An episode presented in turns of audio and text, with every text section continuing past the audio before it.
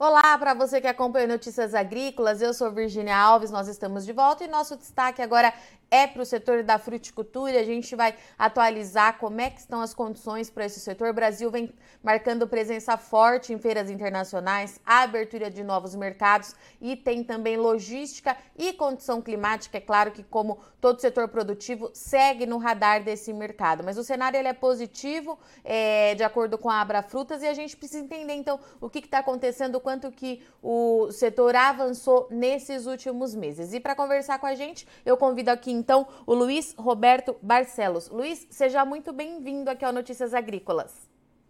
Obrigado, obrigado pelo convite.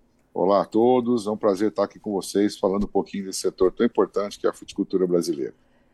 E Luiz, quero começar nosso bate-papo, então, para falar é, dessa amplitude que o Brasil está tendo lá fora, principalmente marcando presença muito forte nas feiras internacionais. A gente tem acompanhado é, nesses últimos dois meses, principalmente, a agenda da Abra Frutas lotada de coisa. O que está acontecendo? Onde é que vocês estão buscando novos mercados? O que, que a gente tem de atualização para o mercado internacional, Luiz?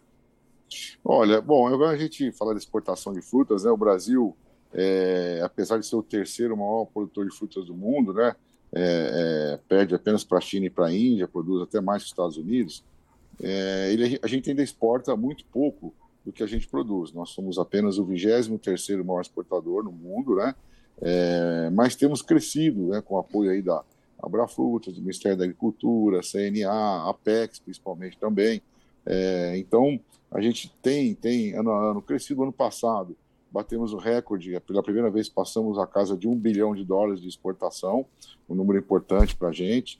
É, infelizmente, esse ano esse número caiu um pouco, por vários problemas nós tivemos, né, problemas climáticos é, no sul, muito seco, então a maçã ficou pequena, não deu padrão para exportação, caiu mais de 60%. Depois nós tivemos é, chuvas no, no, no Vale de São Francisco que atrapalhou um pouco a exportação, principalmente da uva sem semente daquela região no primeiro semestre. É, e o problema da logística, óbvio, tem é, incomodado bastante. Mas é, estamos aí presentes já em, várias, em vários eventos, buscando novos mercados. Hoje tem uma concentração muito grande na Europa, onde vai mais de 70% da nossa fruta. E tivemos aí, então, recentemente né, em Madrid, uma fruta chama Fruta Traction, é uma, é uma feira muito importante, que a gente tem é, cada vez mais empresas presentes, cada vez mais é, é, é, número de expositores está crescendo. É, depois tivemos nos Estados Unidos, é, também num, num, evento já muito importante lá da, da cadeia é, de distribuição de frutas e, e, e, e, hortaliças, vamos dizer assim, mas foi bastante interessante. E agora, na semana passada, a gente encerrou a Abrafrutas junto com vários associados a participação na Coreia do Sul, na, na, numa grande feira também que chama Fruta e Logística, cuja maior delas ocorre em Berlim, em fevereiro, mas ela tem algumas, é, é, alguns eventos também em outras regiões do mundo, e essa, então, agora contou lá em, na Ásia com a nossa presença. Então, estamos aí, assim, buscando novos mercados, que é muito importante para não estar só concentrado no europeu, até porque a Europa tem sentido esses problemas aí econômicos, da falta de gás, então uma inflação grande, uma redução bastante sensível no consumo, então buscando novos novos mercados. É, e a Brafrutas tem feito esse trabalho de trazer novos associados. Imagina, a gente começou há oito anos atrás com 18 empresas, hoje já estamos próximos de 100 empresas associadas, crescendo muito também na variedade de frutas que tem sido exportado. Então, assim, nós queremos colocar a fruticultura num protagonismo nas exportações, como é o Brasil hoje conhecido nos grãos, né? É, no café, no açúcar. Então, ser também um grande player na produção de fruta é muito importante, até porque, é bom a gente ressaltar isso, a fruticultura gera muito emprego, né? Na média, segundo os dados do IBGE, são duas pessoas por hectare, só para vocês terem uma ideia, né? É, na soja, por exemplo, a média é uma pessoa para 200 hectares. Então a gente gera 400 vezes mais emprego do que na soja, só para ter uma ideia. E boa parte desse emprego é gerado em regiões muito pobres, como o, o semiárido brasileiro. Oportunidade dos nossos é, irmãos que estão nessas regiões menos favorecidas também ter oportunidade de trabalho e ter uma, uma renda digna para suas casas. Então, promover a fruticultura brasileira tem também um grande aspecto social.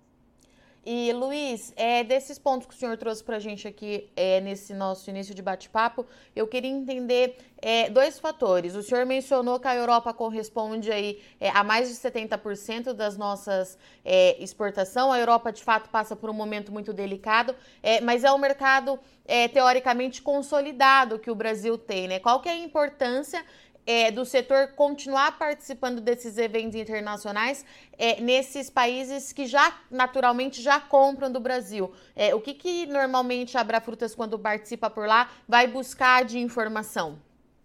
Certo. É, bom, primeiro a gente tem que só, é, para os nossos ouvintes no, no, entender, por que, que a gente é muito forte na Europa? Porque a principal praga, e aí nós vamos falar depois um pouquinho da questão sanitária, né? A principal praga, a mosca da fruta mais importante, a mosca do Mediterrâneo, ela veio da Europa e ela se instalou aqui no Brasil há pouco mais de 100 anos, né? Hoje está é um problema na produção e inclusive um problema para abrir outros mercados de países que não têm essa praga, mas a Europa não pode impor restrição porque veio de lá, eles têm essa praga. Então é por isso que é, é, a gente começou o Brasil a, a, já há 40 anos atrás exportando e e o local que mais assim conseguimos acessar rapidamente foi a Europa por conta desse problema. Então, de fato, a Europa já está muito consolidada é, comprando algumas frutas aí é, já há bastante tempo, como a própria maçã, mas o melão, a melancia, o limão, é, o, o, mamão, to, todas essas frutas, mamão mais novo, mais recente, mas a uva e a manga já há bastante tempo. É, então, quando a gente vai participar de uma, de uma feira na Europa, a, a, ideia é ampliar, porque mesmo sendo o nosso principal destino, a nossa participação, naquele mercado ainda é muito, muito pequena se comparado, por exemplo, com outros países concorrentes nossos, como o caso do Chile, o caso da Colômbia, do Equador, países da América Central, mandam muito mais fruta para a Europa do que nós. Então, apesar de a gente já estar tá exportando há muito tempo lá, o potencial mesmo dentro da Europa ainda é muito grande, porque cada vez mais eles têm dificuldade de produção local, por causa da mão de obra muito mais cara, e a Europa tem é, já demonstrado que tem uma, um perfil é, consumidor de fruta muito grande você tem uma ideia, o Brasil, segundo também dados do IBGE, a gente consome 56 quilos de fruta per capita ano. Em países desenvolvidos, como o caso da Europa, lá, principalmente a Alemanha, já estão com 120 até 140 quilos per capita ano de consumo de fruta. Ou seja, isso é mais do que o dobro que a gente consome aqui, e por isso é um mercado também que interessa bastante a nós.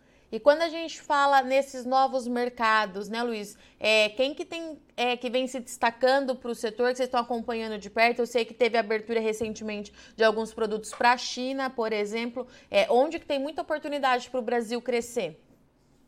Então, a gente tem acessado é, recentemente o mercado do Oriente Médio, principalmente o porto de destino de Dubai, e de lá a fruta nossa acaba sendo distribuída para toda aquela região do Oriente Médio. Então, isso, isso tem sido é, bastante favorável. É, Estados Unidos, a gente tem alguns problemas sanitários, mas temos já conseguido ampliar as exportações lá. É, melão e, e, melancia já são frutas e manga que já estão bastante é, consolidadas lá. Nós estamos exportando, começando também é, o abacate, já está na fase final de abertura do mercado lá. É, agora, a Ásia, obviamente, é um destino muito interessante, porque também consome muita fruta e, e, e, tem um poder aquisitivo muito bom. O grande problema da Ásia é a logística, é a distância. Né? Então, a gente recentemente abriu o mercado do chinês para o melão brasileiro, mas enquanto a gente vai em 10, 7 dias, 8 dias para a Europa de navio, às vezes até 10 dias para a Inglaterra ou para a Holanda, para a China a gente tem demorado em torno de 40 dias, é, e às vezes até mais por conta da, da distância e principalmente é, por essa questão pós-pandemia, ainda de falta de contêiner de rotas de navio. Então, é, é, esse tempo de viagem, que a gente chama de transit time, é muito longo, acaba afetando, às vezes, a qualidade da fruta. Então, mas o mais importante é que o mercado está aberto. E quando a gente fala mercado aberto, o que, é que significa isso para as pessoas nos entenderem também? É que quando você exporta um produto fresco, é, esse produto pode levar junto com ele alguma praga, né, uma doença, que esse país de, de destino não tem. Então, ele precisa fazer uma análise de risco para saber qual é a chance de uma praga aí e estabelecer medi medidas mitigatórias para que isso não ocorra. Todo esse processo é muito lento e muito burocrático. Então, só para vocês terem uma ideia, para abrir o melão na China, nós demoramos mais sete anos é, para que eles tivessem, então, segurança né, de que essa mosca que eu falei aqui no começo, da mosca mediterrânea, ela não, o melão não é hospedeiro dela, ou seja, não há risco de melão viajar e ela ir junto para lá. Mas até você conseguir demonstrar isso demora muito tempo. Então, esse mercado é, asiático é um dos destinos que nós estamos buscando. Já estamos trabalhando, além da China, é, para o melão abrir também a uva agora, já está bem próximo. Nós estamos trabalhando o mercado das Filipinas e do Vietnã para várias frutas brasileiras. Coreia já abriu algumas também, trabalhando, estamos trabalhando outras. E um destino que a gente estava mandando muita fruta também, há pouco, até há pouco tempo atrás, começando a, a estourar, mas que infelizmente por conta da guerra parou, foi a Rússia, né? A Rússia estava comprando melão, melancia, manga, limão, é, mas infelizmente por conta da guerra acabou que foi interrompido. A gente espera também em breve voltar. Então, assim, estamos bastante empenhados junto com o Ministério da Agricultura, tem dado um apoio muito grande e, e, e a, parte de comércio exterior também é, é, do Ministério aqui da, das Relações Exteriores é, e da Economia para que a gente consiga cada vez mais acessar mercados e poder levar a nossa fruta e aumentar a produção, gerar mais emprego e renda aqui no Brasil.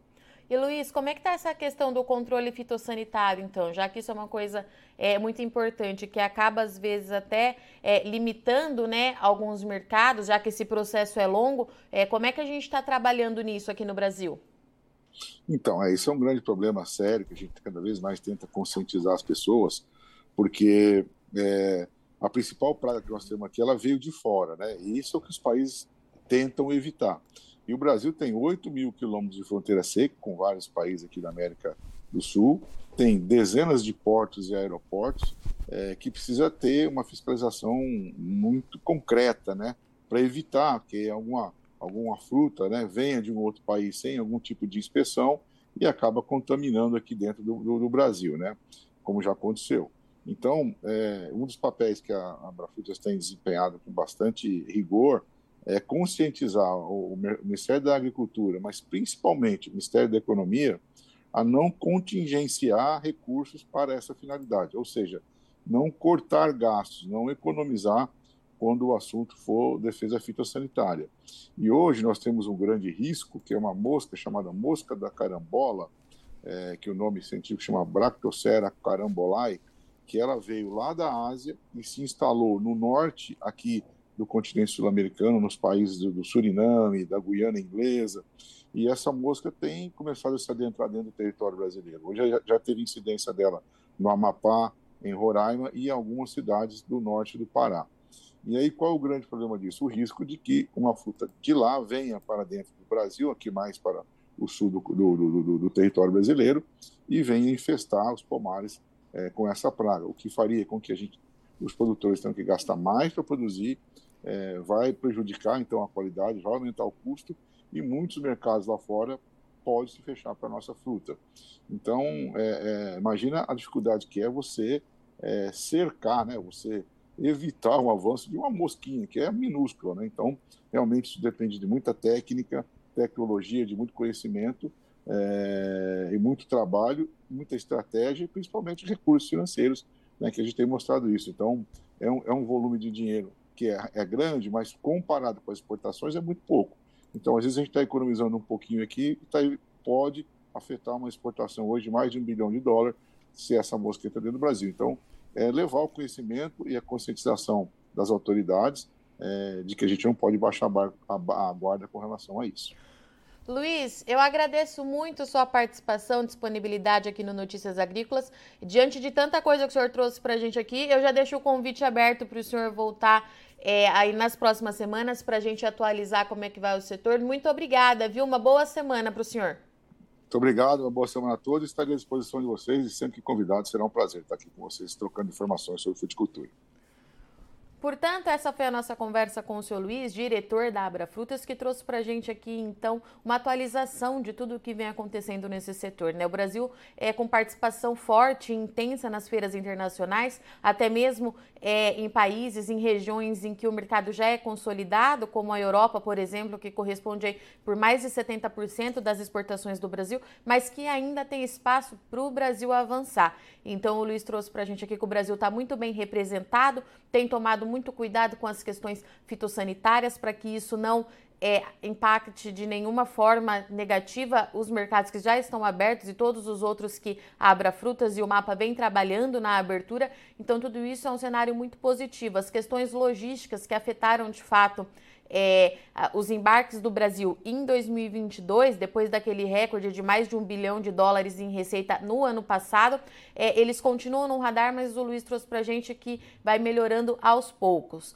É, condição climática também continua no radar, vale lembrar que a gente ainda está sob influência do Laninha e a, o setor das frutas, principalmente no Vale do São Francisco no do ano passado, foi muito impactado pelo excesso de chuvas. Então a gente precisa continuar acompanhando mais de perto para ver como é que vai ser esse ano e torcer para que o produtor consiga então retomar a sua atividade nessa safra de agora sem maiores problemas. E também ele trouxe para a gente que entre os mercados que o mapa, junto com a Abrafrutas, vem trabalhando para abrir, está a, a, região da Ásia, um, um mercado muito significativo que pode render bons negócios para o Brasil e tem também, mesmo na Europa, como eu já disse aqui para vocês, que o Brasil pode ampliar a sua participação. A gente continua acompanhando aqui mais de perto, então, e vai trazendo para você todas as atualizações do mercado de fruticultura do Brasil, que tem um peso muito importante e que gera muita renda e muito emprego também.